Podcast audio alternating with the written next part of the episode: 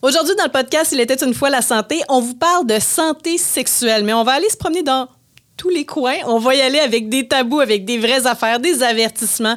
On va euh, voir qu'on vieillit aussi avec le temps, qu'il y a des croyances qui sont plus pas toutes la même affaire. Donc, la docteure Élise Berger-Pelletier et moi, ça va nous faire plaisir de vous, de vous présenter ça avec une belle collaboratrice aujourd'hui qu'on va vous présenter dans quelques instants. Merci au docteur Steve Bernier qui est un expert en maxillofacial, fait qu'on est ailleurs que la santé sexuelle, mais c'est le cofondateur de la clinique Maestro du côté de Lévis. C'est grâce à lui qu'on est en mesure de vous présenter ce podcast-là. Vous avez une dent, plusieurs dents manquantes, vous avez un partiel, vous êtes tanné. Les implants dentaires, c'est la solution pour vous. Allez sur Internet pour avoir plus d'informations, drstibernier.com. Disclaimer. Les propos tenus ne peuvent remplacer une consultation médicale et ne peuvent en aucun cas se substituer à l'avis d'un professionnel de la santé. De plus, les histoires présentées dans ce podcast sont fictives, quoique teintées de la réalité du monde médical. Il était une fois la santé avec Véronique Bergeron. Et docteur Élise Berger-Pelletier, urgentologue. Présenté par le docteur Steve Bernier, spécialiste et expert pour la pose de vos implants dentaires. Consultation sans frais 88 835 58 58 ou docteurstevebernier.com. Docteur Élise Berger-Pelletier, bonjour. Véronique Bergeron, bonjour. Comment tu vas? Ça va bien, toi? Je suis, ça va super bien et je suis assez fébrile de notre sujet d'aujourd'hui. On va parler de santé sexuelle. Puis là, partez pas en part, vous allez voir, on va ratisser super large, ça va être super le fun. Pas l'intention de voler la place d'Audrey Pinchot avec son, euh, son podcast sur le sextape, mais on n'est pas seul pour le faire. Et l'origine de ce podcast-là, c'est une discussion arrosée avec des spritz où, à un moment donné, on s'est mis à parler de à quel point tu sais, moi, je suis rendue à une quarantaine d'années, tu es fraîchement quarantaine. Puis, tu sais, comment ça a évolué, l'éducation sexuelle, les cas de sexualité. On reçoit avec nous une de mes amies que j'aime vraiment beaucoup, que tu connais bien. Et une collègue adorable de l'Hôtel Dieu de Lévis. Exactement. Docteur Mélissa Leblanc, gynécologue. Salut Mélissa, ça va bien? Salut, ça va bien, vous Oui, rapproche-toi un petit peu du micro, ça va, tu vas avoir bien plus de fun avec nous autres. Euh, c'est ben, parce que Mélissa, elle a fait une fois une entrevue et ça fait quand même plusieurs années que tu étais étudiante. Ça fait très longtemps. Elle est venue nous parler dans une ancienne vie d'une clinique de détection de VPH, c'était ça? Hein? Ah, clinique de pap test. Quand de vous les, ouais, les fameuses cliniques de pap test, oui, qui sont essentielles. Oui, tout à fait. Puis depuis ce temps-là, pour plein d'autres raisons aussi, on est devenus des amis quand même assez proches. On parle d'un tas d'affaires. Puis euh, lors de, de la fameuse journée Spritz, on s'est mis à parler d'ITS, que quand on était jeunes, nous autres, on appelait des MTS. Puis, euh, on avait l'impression qu'on se faisait coacher avant d'avoir des relations sexuelles, mais que dans notre temps, après ça, tu étais censé trouver un conjoint. Tu restais avec lui pour le reste de ta vie, puis après ça, tu n'avais plus jamais besoin de te protéger. Sauf que les mœurs ont bien changé en l'espace de 20 ans, puis c'est un peu de tout ça qu'on voulait parler, de plaisir, de nouvelles modes, etc., etc. Gynécologue, d'abord, là, vous dites, avez trois filles. Au sens large, qu'est-ce que tu fais dans ta job de tous les jours? Je suis responsable de la santé de la femme. Dans le fond, on s'occupe de la femme à la fois pour la contraception, pour les problèmes menstruels, les problèmes de douleur, les grossesses, la ménopause. On s'occupe de la femme de, de la naissance jusqu'à jusqu'à la fin. Depuis que tu pratiques, est-ce que l'âge de tes cas ont changé un peu? Bien, ça dépend, c'est variable. C'est sûr que euh, sais, dans ma tête, les, jeunes sont plus actifs, plus éveillés, plus euh, ils essayent plus d'affaires plus jeunes. Moi, je m'excuse, mais j'ai commencé à être sexuellement active, j'avais 16 ans. J'ai l'impression que c'est plus pas en toute la, même réalité aujourd'hui. C'est quand même marginal, les beaucoup plus jeunes, mais on en voit. Puis des fois, c'est un petit peu surprenant aussi pour un cœur de maman. Là. Des fois, on fait comme Mais euh, il y a quand même espoir. C'est pas si pire qu'on pourrait se l'imaginer. Effectivement. Puis, tu sais, probablement qu'une infirmière scolaire aurait peut-être une perception différente, mais comme on est deux médecins d'hôpital, ben nous, on voit les cas extrêmes. Là, mm-hmm. puis, puis comme Mélissa est en deuxième ligne, c'est encore plus extrême quand moi, il faut que je l'appelle.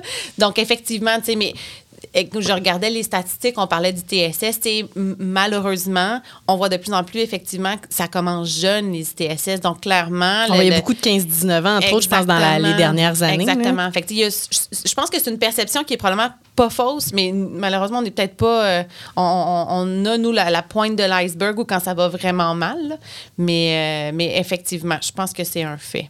Qu'est-ce que ça regroupe? Là, maintenant, ça s'appelle des ITSS. On a, on a passé par MTS, ITS, ITSS. Ça regroupe quoi là-dedans? Mais c'est les infections transmissibles sexuellement et par le sang. Fait que le deuxième S. Donc, les hépatites, euh, le, le VIH, la syphilis, euh, chlamydia, gonorrhée. Tu sais, on peut, on peut y aller très, très large. Il y en a quand même plusieurs. Euh, le monkeypox qui ont parlé. C'est vrai qu'on a entendu Ben dans la oui, dernière année, puis on n'a- on n'avait jamais entendu parler Non. de ça. Puis on dirait qu'il y a comme des- des vagues. Tu sais, On a l'impression que certains cas disparaissent, d'autres arrivent. Si je lisais, entre autres, il y, avait un, article qui parlait des hausses de cas de syphilis. Moi, je pensais que la syphilis, c'était un cas de l'ancien temps. C'est pas ça pantoute? Non, il y en a. Les gens. Les gens ont moins d'éducation et les gens n'ont plus peur du VIH autant qu'avant. Nous, quand on était jeunes, on a appris que le VIH, c'était le sida. Le sida, c'était mortel. Oui. Maintenant, c'est une maladie chronique qui se traite. Euh, donc, les gens n'ont plus en tête que c'est mortel.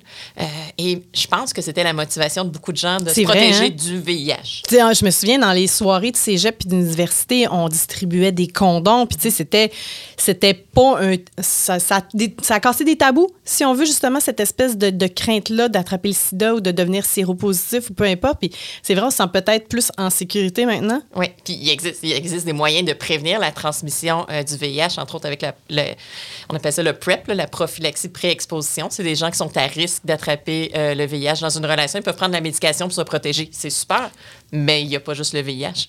Il y a- tout le reste qu'il faut se protéger. Exact. Et entre autres, les, les- mettons, les travailleurs, les travailleuses du sexe peuvent justement utiliser cette médication-là. Ça a été un peu pensé pour eux, entre autres, qui sont Parce qu'ils sont plus à risque, ils ont plus de partenaires. Mais j'ai j'ai la même perception que Mélissa, effectivement. Là, Tu sais, depuis que le VIH n'est plus mortel, nous, on est dans, pile dans la génération, ben, tu sais, ça a commencé dans les années 80, mais tu sais, clairement, 90, là, c'était encore mortel. Mais là, ce n'est plus mortel, sauf que se protéger pour une infection. Tu sais, je veux dire, personne ne veut l'herpès dans la vie, je vous le confirme, là. Fait que, mais, mais ça, il faut se protéger si on ne veut pas l'attraper. Tu donnais l'exemple de l'herpès. L'herpès, tu vis avec pour ta vie. là? Ouais.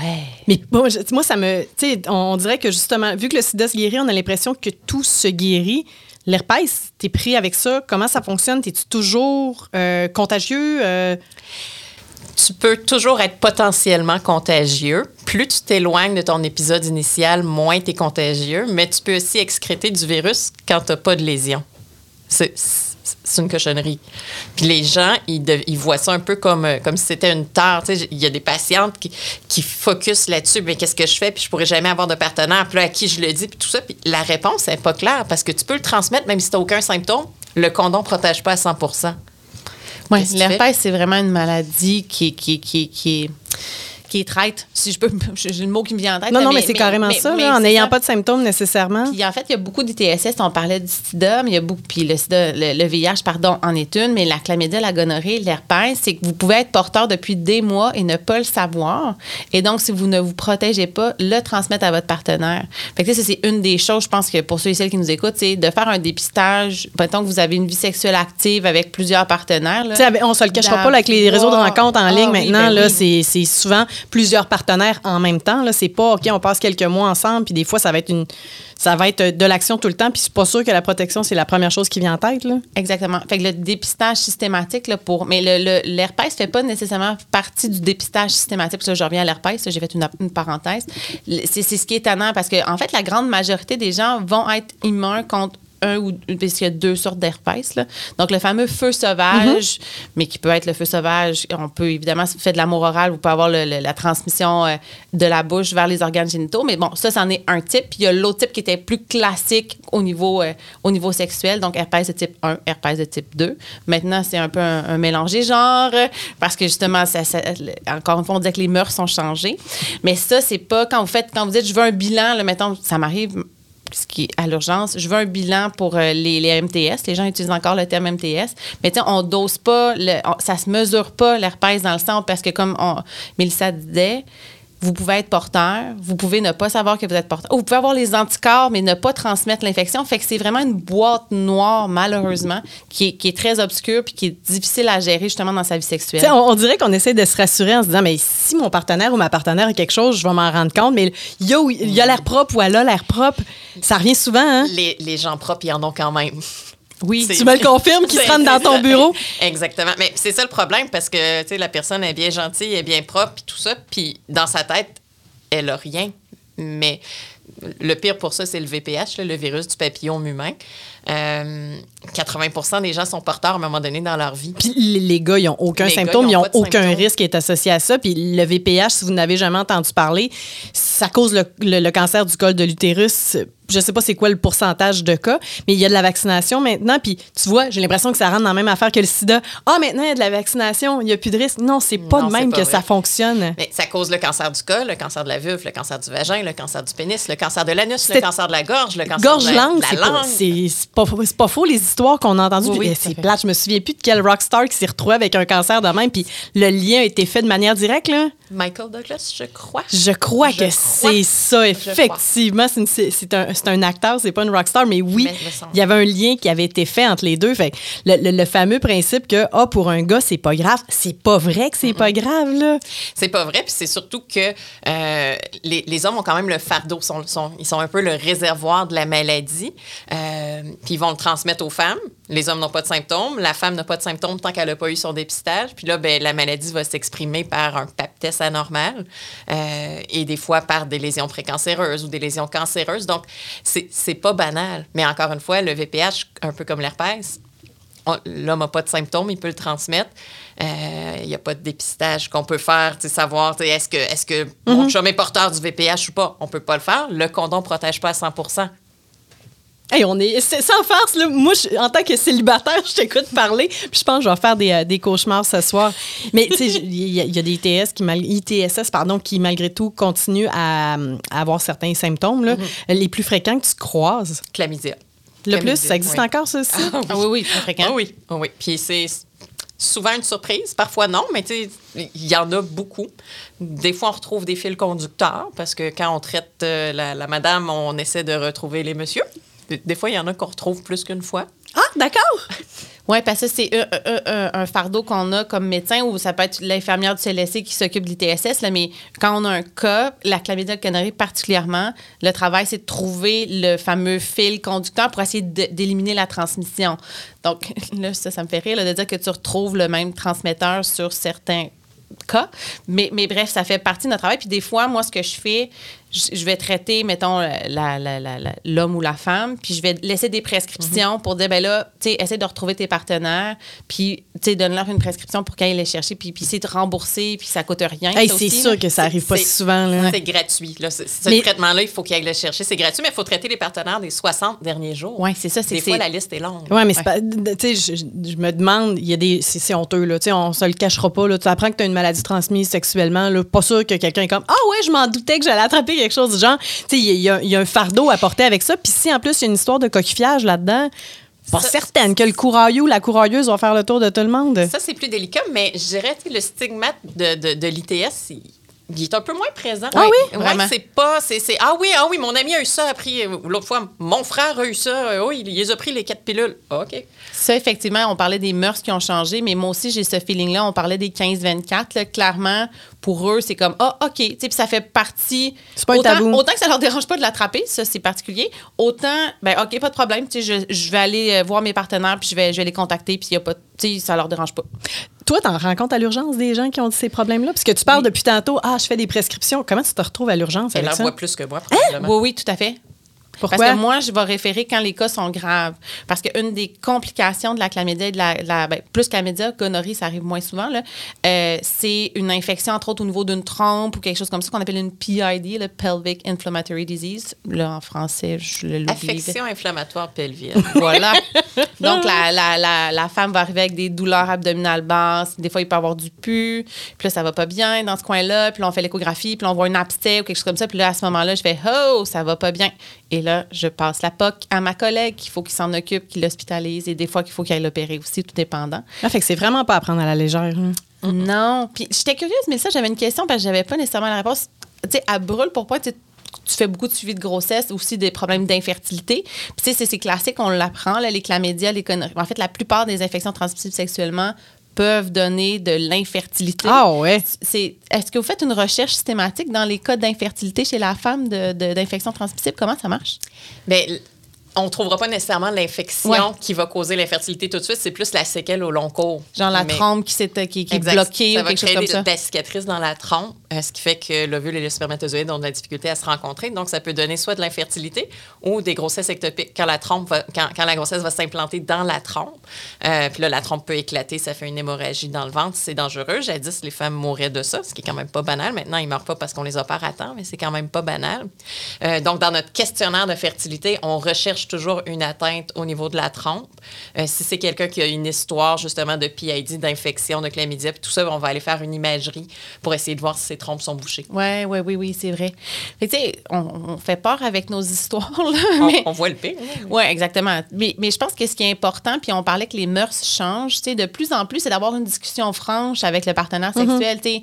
C'est quand ton dernier dépistage, tu sais, t'as-tu été récemment, puis, puis, puis si, si la réponse est non, ben je m'excuse, mais va faire ton dépistage. Puis effectivement, herpès, VPH, c'est les deux qu'on peut pas dépister. Ça, c'est le bout qui est désolant. Mais au moins, si la personne, elle te le raconte ou elle l'a même sur son téléphone, puis est capable de te le prouver qu'elle a passé des tests négatifs récents, ben tu sais, je pense que de plus en plus, c'est ça l'éducation. C'est, c'est- oui, on peut avoir une belle vie de célibataire puis avoir des, des partenaires sexuels différents, mais je pense que c'est juste d'être, responsable. dans notre discussion, exactement. Tu sais, l'accessibilité aux tests, elle est de plus en plus présente. Là. Tu fais une recherche super vite, il y a un tas de cliniques qui les offrent, c'est hyper rapide, c'est rendu super technologique. Il y a certains tests que tu peux faire toi-même maintenant, ce que je savais pas que j'ai appris au courant des, euh, des derniers mois.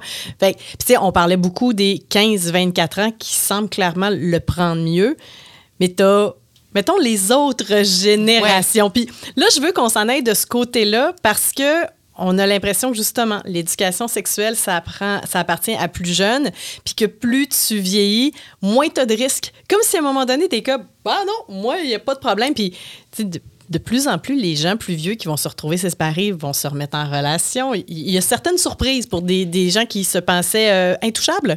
Oui, mais c'est- un changement de, de mœurs, comme on dit. On Donc, devrait euh, peut-être travailler euh, sur cette éducation-là aussi comme société. Hein? C'est la, la, la madame, moi je vois des madames, donc la madame fraîchement séparée qui est ménopausée, donc 55 ans, 60 ans, qui a un nouveau partenaire, qui va un petit voyage à Cuba, qui fait des choses comme ça, qui rencontre quelqu'un et qui n'a pas peur de tomber enceinte. Parce que la- l'autre génération, c'était la peur de la grossesse qui faisait qu'ils se C'était pas les- la peur des maladies. C'était pas tant la Uh-huh. peur des maladies, c'était la peur de la grossesse. Là, elle n'a pas de crainte de grossesse, donc elle va se permettre des, des petits écarts de conduite et euh, va ramener quelque bagage. chose de- d'un peu plus exotique que prévu de son voyage. Ça, c'est pas rare. C'est impressionnant euh, la quantité de femmes euh, plus âgées, là, ménopausées, puis tout ça, puis qui vont avoir des, des MTS, euh, puis qui n'ont jamais pensé qu'ils pourraient en avoir. Ça faisait juste pas partie de leur, euh, de leur chose qu'ils allaient considérer. là. Fait que, mettons, ils ont des problèmes, puis là, ils arrivent, je comprends pas ce que ça peut être, puis jamais dans la recherche, on va avoir dit, ben, ça pourrait être une chlamydia, ça pourrait être une syphilis ou quoi que ce soit. Ça, tu vois, ça doit être un choc plus grand. C'est, oui, eux autres, ça les marque un peu Oui, plus. parce que c'est dans leur culture, dans ta culture, dans tes valeurs, tu sais, ça a été marié justement 30, 40 ans, puis tu n'as jamais pensé à ça. Tu sais, Comme on disait, chez les plus jeunes, de plus en plus, c'est pas tabou. Chez les personnes, mettons, là, on, mettons, on va prendre mon âge, 40 ans et plus. Là. Les vieux, là, comme les- nous autres. Encore plus vrai, je pense, la génération 55, 60 ans et plus. Le- justement, le VIH n'existait pas à, à une certaine époque. Fait que, ça n'a pas été du tout. et Ils n'ont pas eu d'éducation sexuelle, point. Là. Fait qu'effectivement, il y a le bout maladie, qu'il faut qu'on- mais il y a le bout toute émotion, valeur qui est un peu choqué pour eux, qui fait que c'est encore plus difficile sur le coup quand ils apprennent la mauvaise nouvelle. Ah, puis tu sais, des fois, c'est ces gens-là qui se sentent intouchables, mais tu as des cas d'adultère, puis on en parlait un peu plus tôt, l'espèce de retraçage. C'est beaucoup plus facile maintenant, même pour des gens plus vieux, d'avoir des relations extra-conjugales et de ramener justement un nouveau membre de, la famille au foyer qui est pas, euh, pas super acceptable.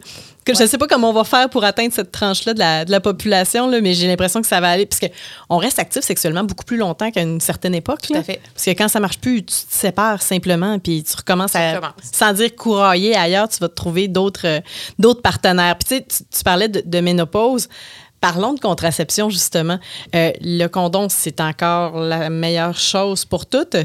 Le condom, c'est un moyen de protection contre les ITS. C'est un contraceptif, mais c'est de c'est loin, loin d'être notre meilleur contraceptif. C'est un bon contraceptif comme d'appoint, comme un deux- une deuxième contraception. La ceinture puis les bretelles, là, le condom, c'est super pour ça.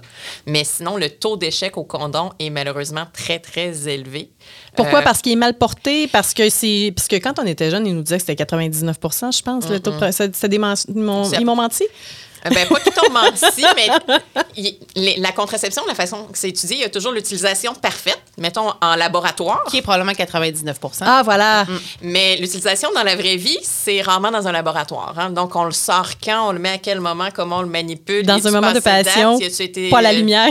Dans, dans- dans le portefeuille pendant six ans avant. Tu sais, donc, il y y y a plein de choses qui vont faire que ça va affecter euh, l'efficacité du condom. Euh, donc, ce c'est pas ce qu'on va recommander comme moyen de contraception à un couple qui ne veut pas de bébé. Quelqu'un qui dit si je tombe enceinte, c'est pas grave, je vais le garder. Parfait. Mais quelqu'un qui veut pas de bébé, moi, j'irai avec plus que le condom. Puis à l'heure actuelle, la contraception, ça appartient encore juste à la fille, dans le fond. là. Tu sais, la, la- la fameuse pilule contraceptive pour l'homme, là, je sais même pas si on va le voir de notre vivant. Mais tu sais, demain matin, euh, on, t'es, ma médecin, on se rencontre, je te dis, Hey, moi, je suis active sexuellement, je pense être encore fertile parce que je suis pas ménopausée. C'est quoi mon moyen de contraception parfait? On vise les contraceptifs. Ben, en fait, il faut savoir c'est quoi ton délai? Que tu veux, peut-être un bébé. Si tu veux pas d'enfant dans la prochaine année, ben, on va viser un contraceptif longue durée. Le stérilet, l'implant. C'est quoi l'implant? L'implant- Stérilet familial, l'implant, pas pantoute? L'implant, c'est le Nexplanon, le, le nom commercial. C'est un petit implant de progestérone qu'on met à la face interne du bras ici. C'est tout petit, c'est juste en dessous de la peau. Euh, ça dure trois ans. Ça fait des années que ça existe en Europe. C'est super bien connu, mais au Canada, des fois, on est un petit peu plus long pour approuver les produits. Donc, ça fait à peu près deux ans qu'on l'a ici. Euh, très bien toléré. Euh, pas de contre-indication si la personne a déjà fait un caillot dans une veine ou des choses comme ça. Donc, c'est. Ce qui c'est peut être toléré. problématique, mettons, avec la pilule. Avec la pilule, exactement, qu'on peut pas prendre d'estrogène. Donc, c'est de la progestérone, c'est de la longue action. C'est un moyen parfait, entre autres, pour nos ados, tu sais, qui veulent pas, qui sont pas super fiers pour prendre la pilule, euh, qui veulent pas de stérilet parce qu'ils n'ont pas encore commencé à avoir des relations. Ça leur fait peur un examen gynéco. Euh, ils n'ont pas besoin d'y penser, de, tu sais, en se levant le matin, s'ils vont coucher chez des amis, puis tout ça. Euh, ça diminue les menstruations, ça diminue les maux de ventre. Fait que, tu sais, c'est- vraiment un super moyen de contraception, l'implant. Puis quand on l'enlève, ben, on devient fertile tout de suite. là. Mais tu sais, le, le fameux côté hormonal est somme toute assez controversé. Ben oui, puis j'ai même écouté à un moment donné sur Netflix, je me rappelle plus, là, il y avait sur les tabous, puis il y avait un, il y avait un documentaire justement sur les effets pervers des hormones, puis les hormones, c'est le diable, puis les femmes se sont faites manipuler par les pharmaceutiques toutes ces années pour prendre le contrôle de leur corps, puis le stérilet, c'est Satan, puis j'étais comme, c'est le fun, hein? Et- Voici mes journées au bureau. Eh, mais mais, mais Hein? j'imagine. Eh oui. Eh, moi, si tu savais aussi le, le nombre de femmes qui viennent nous voir à l'urgence, un peu désemparées de ne pas avoir d'accès ou à- qui viennent, qui veulent que j'enlève leur stérilet à l'urgence. Puis je suis comme, mais non. Mais pourquoi la panique? là? Hey, D'ailleurs, il y avait eu une mode, puis ça, on va en reparler là, des modes des réseaux sociaux. C'est il y a six mois à peu près, la mode de comment enlever ton stérilet toi-même. Hey, ça Oh m'a fait. pa- T'as pas vu ça passer? non. Non, non, puis je Il y sais pas avait des si. tutoriels. Ben non, t'es-tu sérieux? Ouais. Oui, c'est cet arrivé. Là. épisode-là. Eh mon Dieu. Fait que ça peut peut-être expliquer cette espèce de panique-là de retirer soi-même son stérilet de gens qui se sont présentés à l'urgence pour se le faire enlever. à là. la limite, j'aime mieux qu'ils viennent me voir qu'ils le fassent eux-mêmes. Mais souvent, c'est c'est pas très longtemps après l'avoir implanté. Donc, mettons, ils vont voir ma collègue, puis discussion sur la contraception, installation de stérilet, puis là, les deux premiers mois, c'est « Ah, j'ai tellement d'effets secondaires, puis là, je perds mes cheveux, j'ai pris 30 livres, puis je sais pas quoi, puis c'est de la faute de mon stérilet, enlevez-le, enlevez-le, enlevez-le. » Puis je suis comme Euh, Peut-être que le stérilet le dos large actuellement, rediscutons. » Puis là, c'est c'est pas, c'est des discussions qui prennent plus que 30 secondes, puis moi, habituellement, c'est le temps que j'ai pour parler. C'est pas vrai, j'exagère, là, mais tu sais, ça va vite. Fait que là, je suis comme, ben là, on, on est certaine que c'est pas un petit moment de panique? Puis ça, mais je suis curieuse de t'entendre dans ton bureau comment ça marche, euh, le- les hormones sur le diable, parce que c'était un courant de pensée, malheureusement, assez fort. Les hormones, c'est le diable jusqu'à l'automéno. Et là, tout d'un coup, les hormones. Ça, c'est le, le documentaire de l'eau Véronique. Loutier. là. Ah, ben Donc, oui. Jusqu'à 40 ans, les hormones, c'est la pire affaire du monde. Passé 40 ans, les hormones, c'est la solution à tout problème dans notre corps. C'est la solution à quand tu files pas, c'est la solution quand tu te trouves pas belle, c'est la c'est tout ça, c'est pour la libido. Mais c'est vraiment. Puis on parle des mêmes hormones, là. Mais là, jusqu'à 40 fascinant. ans, personne ne veut d'hormones. Puis là, on dit, oui, mais en gynéco, c'est des problèmes hormonaux. Donc, le traitement, ce sont des hormones. C'est c'est le speech que j'ai eu toute la journée au bureau, là. Mais jusqu'à 40 ans, hi, on est réticent aux hormones. Après 40 ans, je veux tomber des hormones, pourquoi tu veux pas m'en donner? À tout prix, comme Mais si ça- c'était. Oh, oui. Puis, incluant la ma- je dis 40, mais tu sais, la madame de 75 ans, que ça fait 20 ans qu'elle est ménopausée, dans sa tête, là, elle a besoin d'hormones. Parce qu'elle a regardé le documentaire. Ouais. Parce que, puis, tu sais, le documentaire, il y a des bons et des mauvais Tout côtés. Là, pour ceux qui l'ont pas vu, ça a été quatre épisodes, puis je pense qu'ils en ont fait un cinquième pour la suite. Puis, ils- ils ont- ça a été, euh, c'est Véronique Cloutier qui a mené ça, puis elle parlait de son cas à elle de, de ménopause en disant qu'elle a eu toutes les pires affaires possibles. L'as-tu regardé? Non. Puis, il y a eu beaucoup euh, d'éducation qui a été faite parce qu'il y a des, des femmes qui, dans trentaine, se retrouvent à être euh, en préménopause. Puis, tu sais, ça arrive plus tôt qu'on pense, puis on n'a pas été éduqués là-dessus. là. Les livres de Jeannette Bertrand, ça fait longtemps qu'elle n'a pas fait sur ce bout-là. Moi, j'ai eu le mien quand j'étais jeune sur justement puberté. ma puberté. Exact. Aussi. Moi aussi, ça a été ça, mon éducation, quand j'étais une jeune fille. Il aurait dû le faire lire au gars aussi en même temps. Sauf que pour la ménopause, on n'a rien fait. Tout le monde, toutes les femmes se sont garrochées là-dessus, sauf qu'à un moment donné, c'est la Jeannette les- Bertrand des années 2020. en partie, sauf qu'à un moment donné, arrive l'enjeu Oui. des hormones. Oui, oui. Mais c'est pas. Les ménopauses, t'as pas tout le monde les mêmes effets secondaires, t'as pas tout le monde les mêmes solutions pour pouvoir le, le gérer. Mais là, il arrive avec cette solution parfaite qui sont les euh, hormones, puis j'oublie le terme, qui disent, mais. là, Bio-identiques. Bio-identiques, mais là, il faut que le gouvernement paye ça à tout le monde. Et là, ça devient un peu du mur à mur, puis ça flirte un peu avec le lobby. Mais comme je te dis, il y a des bonnes choses là-dedans, sauf que. Il y, en a, il y a plusieurs femmes qui sont pas bien dans leur peau parce qu'on arrive toutes à ce moment-là, à un moment donné dans nos vies, qui se sont dit, mais là, ça me prend ça. Ah, je savais pas que ça avait eu un effet direct sur ta pratique. C'est souvent, on parle, puis là, tranquillement, pas vite, puis là, ah, mais vous savez, il y a eu un documentaire Ah, là, qui a été fait, puis là, c'est l'automéno. Ah oui, vous en avez entendu parler? Ah oui. Mais c'est tout ce qui parle de la santé de la femme, puis c'est mon petit côté féministe, là, mais on s'entend que la santé de la femme est toujours défavorisée, puis on en parle toujours moins. Mais ça fait si peu de temps que ça a été étudié en plus de ça. Exact. C'est pas glamour, tu sais, de la recherche sur la ménopause, là. Il n'y a pas. Y a pas en tout cas. Hey, Euh, moi, je vais étudier là-dedans. Non, ça arrivera pas. non, mais c'est ça. Donc, euh, tout ce qui parle de la santé de la femme, la santé sexuelle, c'est super. Mais il faut faire attention au mur à mur puis de généraliser. Puis c'est pas vrai que tout se règle avec des hormones. Euh, il y a des femmes qui ont été défavorisées, qu'on ne les a pas écoutées, à la fois pour les hormones, le stérilet, puis tout ça. Il y a des femmes, malheureusement, que les médecins vont pas écouter, vont pas croire, puis tout ça. Il y a de la détresse, faut les écouter. Mais c'est pas les hormones sont mal ou les hormones sont bien. Il faut tout le temps que la bonne femme soit traitée de la bonne façon. Puis la première étape, ben, c'est de l'écouter. C'est du cas par cas. Euh, restons sur tout ce qui est hormones et contraception. Euh, la pilule en continu, c'est hyper à la mode. Euh, là, on commence la pilule, on a habituellement 14, 15 ans à peu près parce que c'est quasiment préventif. Puis on se dit, ah, si t'as des crampes, ça va aider. Y a-tu un nombre maximal d'années qu'on peut faire subir ces affaires-là à notre corps? C'est rien qu'on fait subir. Euh, ce qu'il faut comprendre, c'est que la femme, dans son état naturel, sais, la femme, notre ancêtre, la femme des cavernes, elle commençait ses menstruations, là, elle tombait enceinte pas longtemps après. Elle était enceinte, elle allaitait. Elle était enceinte, elle allaitait, elle était enceinte, elle allaitait, elle mourait. Mais, mais c'est vrai. Mais elle, elle- elle avait une, cinq, tu sais, une cinquantaine Et elle de mourait en menstruations. couche souvent. Oui, exact, les, les, les, les, les morts pendant l'accouchement, c'était une catastrophe. là. Fait que oui, tout à fait. Ou dévoré par un mammouth, ou en tout cas, c'est pas trop. Mais mettons, Le fameux mammouth carnivore, bien sûr. Tout à fait. Donc, il y avait, on estime une cinquantaine de menstruations dans leur vie. Nous, dans notre état de nature, à nous, on en a 13 par année. Fait qu'on n'est pas naturel dans notre état de nature. Quand la pilule a été inventée, années 60, on voulait pas trop choquer, on voulait respecter un petit peu le corps de la femme. Ah, puis il y avait- il y avait le côté quasiment éthiquement mal vu parce que si tu étais pratiquant, euh, n'était pas censé t'opposer à la reproduction. C'est fucké.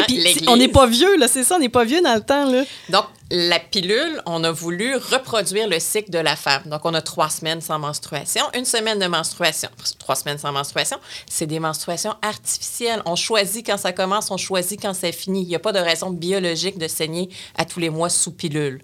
Donc, des fois, certaines femmes vont aimer ça pour avoir un pattern plus prédictible. Tout ça, c'est correct. Mais biologiquement, il n'y a aucun avantage à avoir euh, des contraceptifs encycliques. Il y a juste des beaux avantages à avoir moins de menstruation, moins de crampes, moins d'anémie, moins d'absentéisme. C'est moins pire pour l'environnement, pas trop de déchets, des tampons, tout ça. Euh, donc, euh, les contraceptifs en continu ou avec un court intervalle d'arrêt, c'est parfait. On arrête la contraception à quel âge? Tu sais, je me, mets dans la peau de couple qui nous écoute là, que tu sais, la fille a pris la pilule toute sa vie, leur famille est faite, le gars, pour une raison X, Y, Z, n'a pas de, vasectomie. À quel moment t'arrêtes tout ça? Variable. Selon notre taux de, de confort avec le risque. Certaines vont continuer jusqu'à 50, 52 ans. S'il n'y a pas de contre-indication, si la patiente, la, la madame n'est pas fumeuse, elle n'a jamais fait de phlébite ou des choses comme ça, on peut continuer jusqu'à. La moyenne de la ménopause au Canada, c'est 51 ans et demi. Donc, on peut continuer jusqu'à 51 ans et demi, mais euh, par exemple, si la, la- la madame elle a un stérilet, ben, tu on n'a pas besoin de l'enlever à 51 ans et demi pile. On Non, peut tu peux pendant continuer bout, si encore pendant quelques années. Ça change quoi de savoir est-ce que je suis officiellement ménopausée ou non? Ça change rien. Ça arrive-tu, ça, le, le couple qui est ensemble depuis super longtemps, qui ont arrêté la contraception, puis oups, surprise, euh, passé un, un âge de fonder une famille, euh, il y a une- un, un enfant qui s'installe? Il y a des surprises. Oui, C'est- oui. Est-ce que c'est fréquent? Oui. Oui, oui. Ben, Ben, ben, fréquent.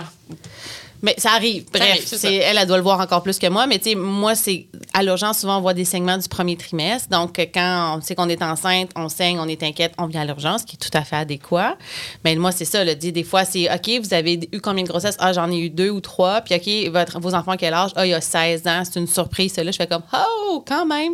On recommence une famille. Puis des fois, c'est voulu, c'est-à-dire c'est notre deuxième couple, des choses comme ça. Mais des fois, effectivement, là, c'est oh, on a arrêté la contraception pensant qu'on n'avait plus de besoin. Puis euh, surprise. Parlant de surprise, là, j'ai besoin parce que probablement que si ça arrive, ça rentre peut-être plus à l'urgence que ça se rend dans ton bureau, Mélissa. La fameuse histoire de le clickbait qu'on voit sur Internet. là. Je ne savais pas que j'étais enceinte, j'ai accouché par surprise. Ça existe-tu pour vrai? Ben oui. Mhm. Il y en a Puis chaque année. C'est-tu le cliché de la, la fille est en surpoids, fait que ça paraît pas qu'elle est enceinte? Y a-tu. euh, Un peu de tout. Euh, Il y a la, la patiente qui, oui, qui a un surpoids puis qui a probablement des problèmes de fertilité à la base. On pense les patientes qui ont un syndrome des ovaires polykystiques, des choses comme ça, qui ont une fertilité diminuée, mais pas nulle. Donc, des fois, les gens, quand on explique, soit ils se l'ont mal fait expliquer ou ils ont mal compris, vont dire Moi, je peux pas avoir de bébé. Non, c'est toi, il y a moins de chances que tu aies un bébé, mais ça, il suffit d'une fois. Puis, Donc, puis il rentre quand même une grossesse à terme. Puis... ça peut. Ah oui, des fois, ils arrivent à, à l'urgence en travail. Ben oui, on les monte vite. Oui, mais voir. c'est drôle quand j'ai accouché de, je sais plus quel de mes enfants, il y avait eu, je me rappelle, il venait d'avoir un cas, puis là j'étais en train d'accoucher, vraisemblablement j'étais pas j'étais pas du côté médical de la patente, mais puis c'était une des collègues, c'était Julie qui elle m'a dit ah, elle dit il vient d'avoir justement c'est notre bébé surprise de l'année parce que je pense que dans les statistiques à Lévis, c'est à peu près un ou deux par année qu'elle m'avait dit. Elle dit on vient d'avoir notre bébé surprise, tu sais la dame est arrivée en travail actif avec une tête entre les deux jambes, ne savait pas, ne sachant pas qu'elle était enceinte. Des fois, il y a un bout que c'est du, tu sais, on parlait de surpoids, mais des fois, c'est du déni. là. Sais, Clairement, le corps change, tout change, puis- mais la, la personne... C'est trouver des excuses tout au long des, des symptômes. puis ouais. exact. Ça, c'est quand même fou, capoté. À partir du moment qu'ils le savent, puis des fois, c'est des patientes qui ont déjà eu des grossesses. Parce que quelqu'un qui a jamais eu de grossesse, tu te dis, bon, ben, elle sait pas c'est quoi, puis elle pense à ses intestins, puis tout ça. Mais moi, je me rappelle d'une patiente, c'était pas son premier bébé, puis elle- on l'a découvert à, à 31 semaines, genre. Puis là, à partir du moment qu'elle l'a su, là, elle dit, ah, je le sens vraiment bouger. Mais hier, il devait bouger de la même façon. C'est fort, le cerveau, quand même. c'est- vraiment fort. Fait que c'est pas toutes des patientes obèses, c'est pas toutes des drogués non plus. Non, c'est vrai non, qu'on on, arrive avec un de bagage de préjugés. Hein? Il y a des mères de famille, là.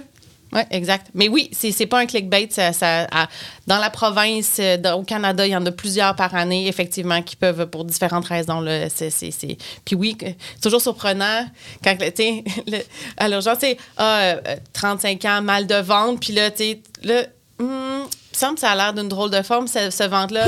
oh my God! Puis là, t'appelles Mélissa. Mélissa!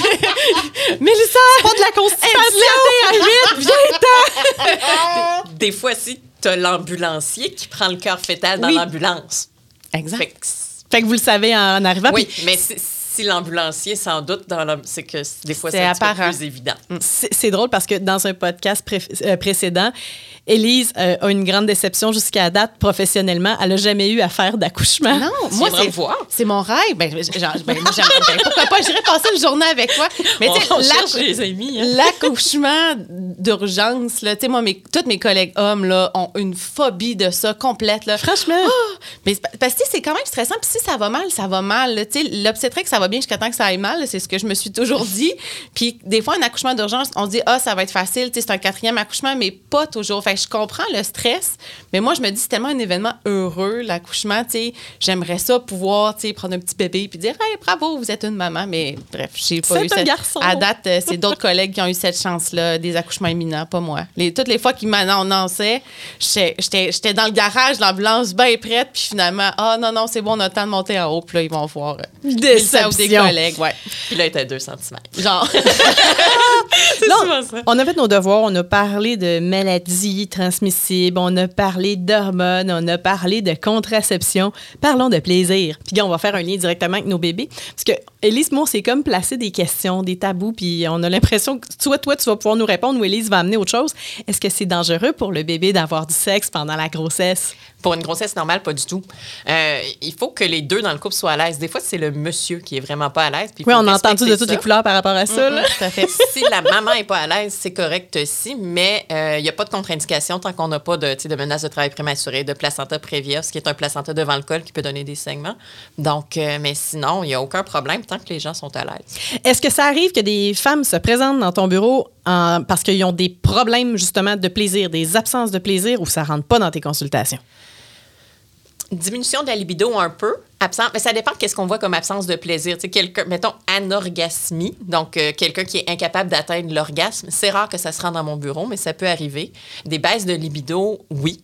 Euh, malheureusement, avec les dernières années, on a de la misère à voir nos cas de, suspicion de cancer. Fait que ces madames-là, ils attendent vraiment longtemps avant de venir nous voir. Les délais sont épouvantables, mais oui, ça fait partie des choses qu'on voit. La libido de la femme, c'est euh, c'est complexe. Le vent. Les de- hormones, non? ben, ben non, mais le vent tourne de bord, puis on vient d'affecter la libido de la femme. là. donc, euh, c'est c'est- c'est pas, c'est pas facile. C'est pas facile. Les femmes n'osent pas consulter, n'osent pas questionner leur médecin. Donc, euh, On est encore très gênés. Hein? Je pense que les plus jeunes sont beaucoup moins gênés que nous. Mais tu sais, mon- 40 ans à mon temps, là, on dirait qu'on est encore toutes. euh, on ne sait pas comment adresser ces, euh, ces il y affaires-là. a des médecins qui sont pas à l'aise aussi. Oui, c'est ça l'affaire. C'est que si toi, tu es à l'aise, mais la personne devant toi, qui est le professionnel de la santé, ne l'est pas, ça peut être un problème. La bonne nouvelle, quand même, c'est que des fois, c'est pas obligé d'être un médecin non plus. Tu dans le sens qu'un médecin peut, peut gérer, évidemment, quand, quand il, y a, où il y a des traitements, ou finalement, c'est un problème de dépression, puis tu sais, ça n'a ça pas rapport avec juste la libido, libido pardon. Mais de plus en plus, il y a des infirmières en CLSC qui font de la santé de la femme aussi, qui ont, c'est vraiment... Au sens large, là? Oui, puis tu sais, justement, Oh, on parlait wow. de dépistage du TSS. C'est une bonne première ligne, des fois, pour aller consulter.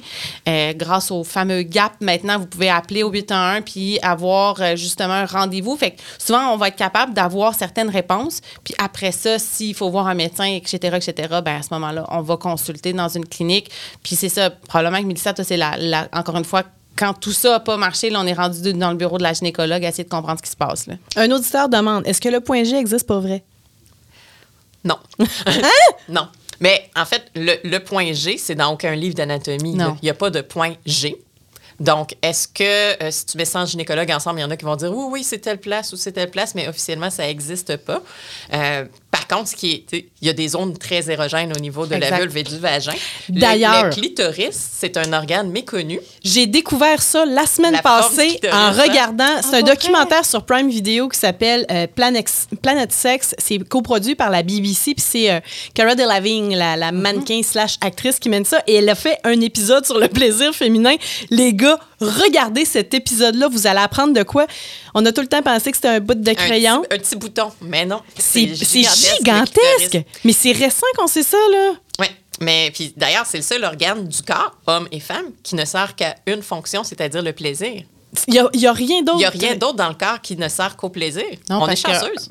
L'homme a le plaisir et la fonction reproductive au même endroit, mais nous, non, c'est différent. Donc, euh, c'est- ça a une valeur ajoutée, mais effectivement, c'est. Fait qu'arrêtez vos recherches sur le point G, messieurs, et concentrez-vous sur tout ce qui est clitoridien parce que c'est hey, c'est gros, là. Ça n'a pas de sens. Ça prend de la place, cette affaire-là. Oui. Pour illustrer un peu, tu sais, oui, il y a le clitoris en haut, mais ça, ça va vraiment derrière les lèvres de chaque côté. C'est vraiment comme une petite bébite. Là. Il y a- ça a l'air un petit crabe. Là. Il y a une artiste à New York qui fait des expositions de Il y a ça. des pendentifs. En fait, c'est ça, j'ai vu des colliers, moi, effectivement. Que j'étais comme, ah, mais quand même, pour l'éducation, c'est c'est- c'est une bonne nouvelle. C'est comme un genre d'alien, là. C'est ça. Puis le point G n'existe pas, mais tu sais, on parlait de zone érogène. C'est qu'à l'intérieur du vagin, dans le dôme, là, en fait, la partie supérieure, il y a une zone qui est érogène plus, qui est près. En fait, parce que ça a un lien, là. C'est, dans le fond, c'est en trois dimensions, cette affaire-là. Fait que le clitoris est proche, tout simplement. Fait que c'est ça. Fait que, tu sais, le, le fameux point G, parce que ça, je me rappelle, on avait des discussions là-dessus au cégep, on trouvait ça bien drôle, là. mais ça n'existe pas. Mais tu parlais de, de zone érogène. Puis ça, je le sais que ça cause des problèmes qui s'en vont ensuite en gynécologie. Parlons de sodomie. Est-ce qu'il y a vraiment du plaisir, on s'excuse des mots, avec le sexe anal? ce qui c'est ce qui est érogène pour une personne ne l'est pas nécessairement pour une autre. À, à la limite, toute zone du corps peut devenir érogène Exact. quand on, quand elle est flattée de la bonne façon.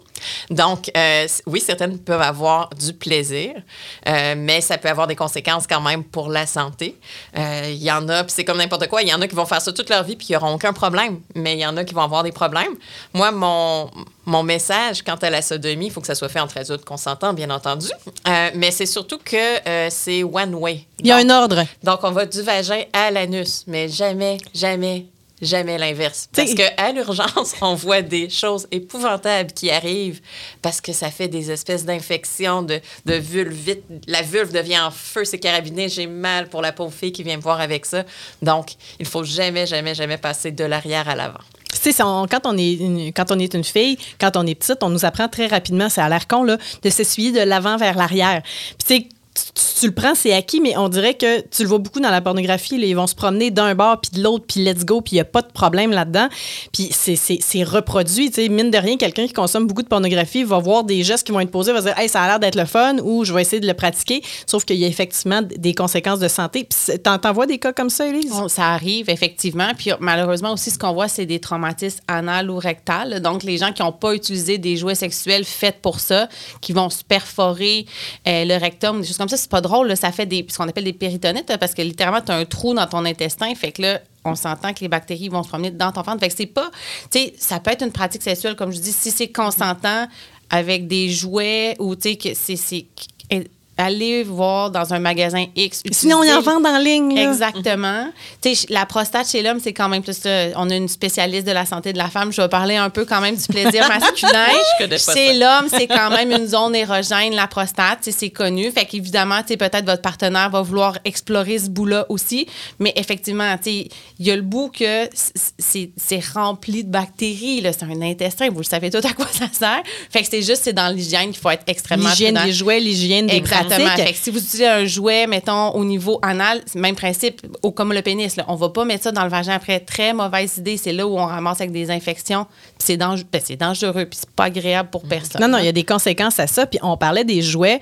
Il y a une raison pour laquelle il existe des jouets qui sont faits pour le vagin et d'autres qui sont faits pour l'anus. Oui. Il y a, Il y a des poignées. La, La grippe. le fameux bot plug, là, il y a une raison pourquoi au bout, il y a quelque chose. Ben oui. C'est un mouvement qui se fait. Comment ça fonctionne? C'est que ça crée un effet de succion, en fait. Puis, le, le- c'est que le- dans le fond, c'est que si. Puis, encore une fois, ça aussi, ça fait partie des choses qu'on voit à l'urgence. C'est pas fréquent, mais ça marque l'imaginaire à chaque fois que ça Mais là, arrive. parce que c'est- on entend tout parler à un moment donné, un une autre. Il suffit que tu passes une soirée avec quelqu'un qui est dans le milieu de la santé, puis tu vas avoir à peu près 25 histoires de il s'est rentré ça dans les fesses, puis c'est jamais ressorti. T'es comme C'est ça. C'est que dans le fond, c'est que que l'intestin, c'est pas, c'est pas rond, c'est- un peu aplati. Fait que si l'objet rentre, ça fait comme ça, ça aspire vers le haut, puis là, ben là, c'est perdu donc à tout jamais pour la personne qui veut essayer de le sortir. j'essaye de pas rire, mais je suis un Puis, d'un point de vue, mais d'un point de vue médical, c'est pas simple non plus pour être bien franche, parce que tu sais, souvent nous comme médecins d'urgence, on va essayer avec, on a un anuscope, donc c'est un truc pour aller voir avec une pince. Puis souvent on n'est pas capable parce que c'est vraiment, on essaie de tirer, puis on veut pas blesser, comme je on veut pas créer de traumatisme. Fait que là à ce moment-là, ça, finit souvent en chirurgie, donc il faut aller en laparoscopie, faire un petit trou, sortir l'objet, puis refermer l'intestin, parce que même le gastroentérologue avec ses caméras, ça sera pas capable d'aller le sortir. C'est vraiment là, ça fait vraiment, c'est l'effet de succion. J'ai pas d'autres mots pour le dire. Fait que c'est pour ça qu'il faut aller utiliser des jouets qui sont faits pour ça parce qu'il y a justement quelque chose pour éviter que ça rentre à l'intérieur. Ah, parce que on dirait qu'on attend toujours des histoires. On en parle en angle, puis tout sort. J'ai déjà entendu la, bouteille de bière, la bouteille de vin, l'ampoule, le ci, le ça. Je sais pas si ça arrive chez les, les femmes aussi d'utiliser des jouets sexuels qui sont moins appropriés puis qui causent problème ou si on est plus. euh, on fait plus attention là-dessus. Là. Qu'on va retrouver dans le vagin, Ouais. Mais le vagin est un espace quand même fermé. Fait qu'on est chanceux. Il y a, On peut faire de la récupération. On peut, oui, on peut toujours aller chercher ce qui est perdu dans un vagin. Euh, moi, je dirais le conseil, c'est que le vagin, ce n'est pas un réfrigérateur. Donc, euh, la nourriture, ça ne va pas là-dedans. Oui, ça. euh, mais c'est tellement vrai, là. Parce que là, les gens, ils voient Ah, ben, je fais des vaginites, fait que je vais mettre du yogourt. Non, le yogourt, il faut le manger, il faut pas le mettre dans son vagin. Des fois, de l'ail. euh, Il y a plein de choses comme ça. C'est c'est ça. Puis on parlait, là, il y a eu d'autres modes, justement, là, où Gwyneth mettait je sais plus quoi dans, dans son vagin. C'est de la vapeur. Mais, Ah, Ils l'ont fait dans Kardashian aussi. mais, mais, mais faites pas ça, c'est dangereux. Ben, c'est dangereux. C'est? C'est un équilibre. Exactement. Un jouet, ça va, mais tout ce qui est organique, entre autres. J'avais lu à un moment donné qu'il y avait une mode, justement, c'était des nids de guêpes. Mais faites pas ça, c'est super dangereux. Fait que la nourriture aussi, c'est organique, il y a des bactéries là-dessus. On fait pas ça. Ah, Le, le vagin, c'est comme un four auto-nettoyant. C'est un équilibre tout seul, puis il ne faut pas aller le perturber. Ce qu'on va aller ajouter dedans, on va le perturber, puis il sera plus capable d'aller chercher son équilibre par lui-même. On a des bonnes bactéries dans notre vagin. Si on introduit des choses, on va tuer les bonnes, il va y avoir les, les mauvaises qui vont proliférer, puis c'est là qu'on commence à avoir des problèmes. Fait que les aliments là-dedans, c'est non. Euh, Il y a eu une mode aussi à un moment donné, puis je me souviens qu'il y avait eu des, des avis par rapport à ça. Puis je le sais pas, c'est parti de où, mais que, ah, les filles, voici un savon. Je sais plus si c'était un savon, un lubrifiant qui avait des brillants dedans. Puis, Ça, ça faisait que tu avais des pertes vaginales brillantes. La mode des licornes. Oh my God. mais tu sais, c'est- parce qu'il a fallu qu'il y ait des avis bon. de médecins là-dessus. Non, là. non, c'est pas bon. Tout ce qui est paillettes, odeur, euh, goût On garde ça loin de l'entrejambe. Ça va, la vulve, le vagin, c'est quand même, c'est quand même fragile. On utilise des produits spécialisés pour ça et euh, tout va bien aller. Euh, la fameuse légende urbaine de j'ai eu du sexe dans une piscine puis je suis restée pris. A-t-il une de vos deux qui l'a déjà. euh, Ça, je l'ai jamais vécu, mais j'ai déjà vu cette légende urbaine-là. Et en safari, j'ai vu deux animaux pris dans un marais. fait que je sais pas chez l'humain si ça peut arriver. Mais, peut-être pas pris pour vrai, il peut-être vraiment beaucoup de plaisir, faisait perdurer la chose. et non, il criait, puis il était vraiment. C'était-tu des hippopotames? Je me souviens plus. Mais, mais je te le dis, il avait pas l'air d'avoir de fun, puis il, ça avait l'air de cris de douleur, mais il était pris. Ça, c'était quand même cocasse. Fait que quand. Je sais pas. Chez l'humain, en théorie, je présume, mais je pense pas. On reste pas pris, mais c'est parce que la lubrification, des fois, peut changer, puis tout ça. Donc, il peut y avoir plus de friction, mais on restera pas pris, mais ce sera peut-être pas ça. nécessairement agréable, là, selon. euh, Exactement. Les lubrifiants, il n'y a pas de risque avec ça, c'est fait pour ça? Des lubrifiants à base d'eau ou de silicone, aucun problème. Oui, parce que même principe, là, il y a peut-être plein de lubrifiants à saveur de scie avec ajout de paillettes ou je sais pas quoi. Ben, c'est Ouais. c'est les condoms que, tu sais, qui vendent, dans, ils vendent encore ça dans les machines euh, d'un bar. euh, T'avais les glow in the dark, t'avais des textures un peu weird avec des spikes, t'avais des saveurs de menthe, de je sais pas trop quoi, de. Mais tu sais, une saveur sur un condom, c'est pour une fellation, là. C'est pas pour aller dans un vagin. Oui, c'est ça l'affaire. Puis c'est- c'est- c'est- mais elle La base. dit, là, c'est les- le pH, le- le- le- le- tout ce qui est les, les bonnes bactéries, c'est quand même fragile malgré tout. T'sais, Fait qu'il faut y faire attention. Euh, à l'urgence, Élise, as-tu vu les cas de, de, de- d'items pris dans l'urètre de monsieur?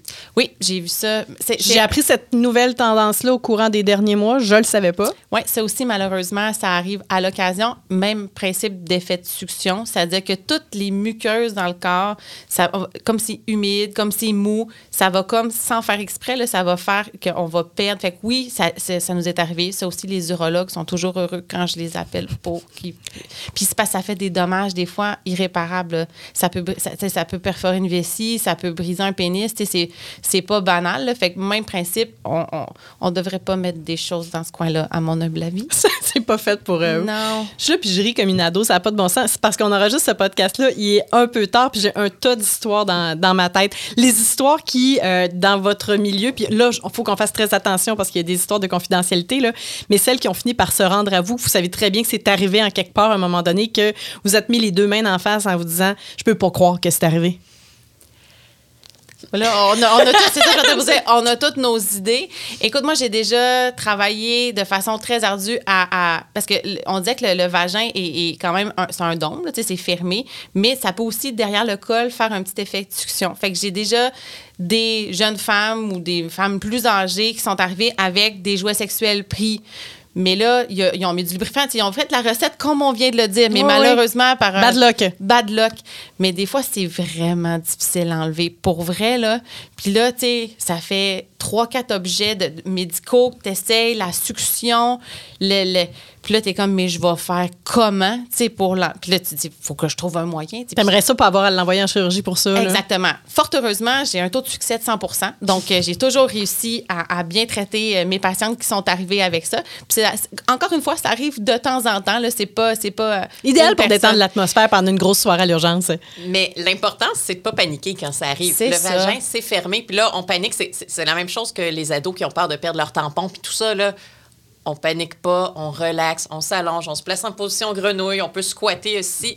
Ça va finir par sortir. Exact. Là, ben, en fait, c'est souvent ça. Les, les femmes qui viennent à l'urgence, souvent, c'est la panique a pris, mais, mais c'est- c'est c'est pas si profond que ça. Là, Vous le savez. Là, je veux dire, fait que juste de, des fois se détendre, relaxer, à un moment donné, il va finir par tomber tout seul, effectivement. Mais si ça vient pas, il faut consulter parce que ça peut donner des grosses, grosses infections. Ouais, c'est peut-être ça en général. Quand vous voyez que quelque chose a changé, c'est peut-être le temps d'aller voir un médecin plus tôt que tard, que ce soit une ITS, une infection, quelque chose qui est pogné.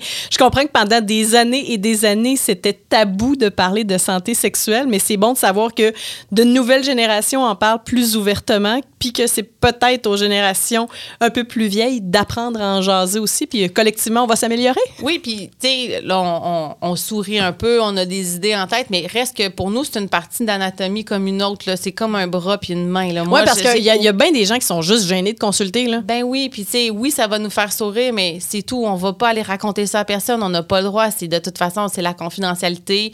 Puis comme je dis, pour moi, c'est comme un pied, là, dans le sens que, ben oui, il y a un problème là, on va le régler. Le problème qu'il y a là, c'est tout. Là. Fait que tu sais, pour c'est, c'est- tous les professionnels de la santé, pour nous, c'est, c'est bread and butter, autant la, la, la, la santé sexuelle masculine que féminine.